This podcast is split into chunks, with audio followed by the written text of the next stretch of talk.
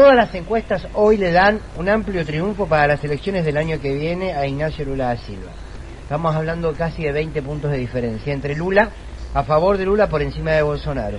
Bolsonaro tiene una imagen negativa que llega casi al 60%.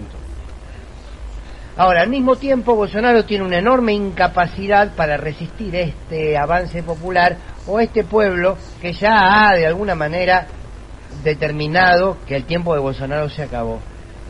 No hay forma.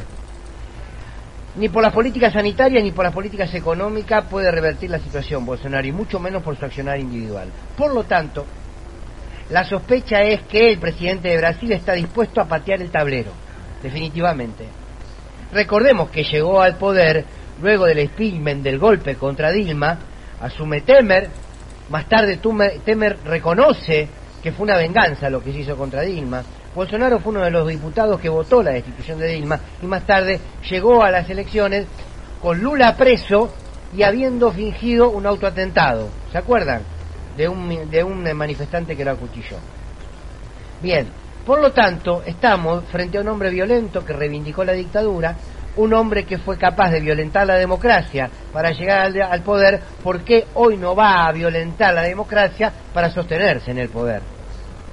Ahora hay un recurso institucionalizado por el poder real dominante de la derecha en el mundo, que cuando ve que está perdiendo una porción de ese poder, empieza él mismo a construirse sus propias amenazas para luego, una vez constituidas estas amenazas socialmente, ellos mismos construyen la defensa a esa amenaza. Por lo tanto, son la amenaza y son la salida de la amenaza. Te construyo el problema y te ofrezco la solución, pero todo soy yo. Esto es lo que está haciendo Bolsonaro. Y esto no lo puede hacer solo Bolsonaro, sino es con el apoyo de un sector económico, un sector mediático y político de Brasil. La idea del bien nace como concepto contrapuesto a la idea del mal, o si se quiere al revés, como quieran. Pero no todo lo que confronta al mal es bueno per se. No todo lo que se opone al mal, por el hecho de oponerse a él, se convierte en bueno. Me recuerdo de George Bush hijo, cuando luego del atentado del 11 de septiembre, que en pocos días tendremos un recordatorio de aquel hecho tan horrible, Bush dijo, nosotros somos el bien, Dios está de nuestro lado. ¿Por qué pudo decir eso? Porque precisamente antes estaba construido el demonio, que era Osama Bin Laden.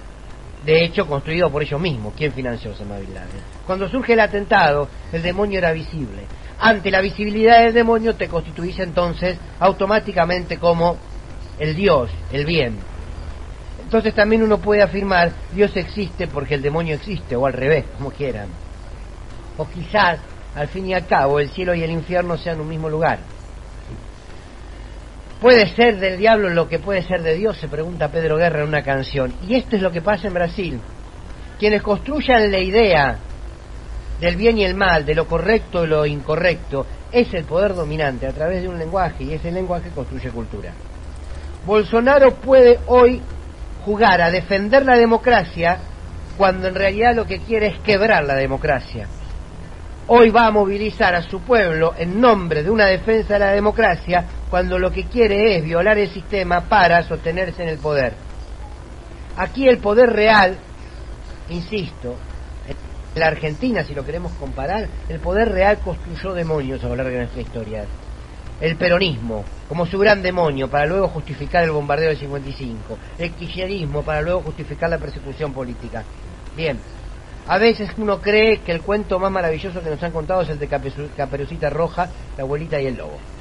¿No? Y la abuelita y el lobo se resume en lo que está pasando. Bien, para finalizar, Bolsonaro juega a hacer el bien porque antes pudo construir la idea del mal. Cuando un pueblo no puede discernir y entender cómo desmenuzar ese proceso, termina siendo víctima. Quizás muchos de los que hoy marchen a favor de Bolsonaro, en el fondo, no saben ni por qué marchan, pero la idea de que Bolsonaro defiende a su pueblo está instalada y es todo lo contrario. La columna de Fernando Borroni.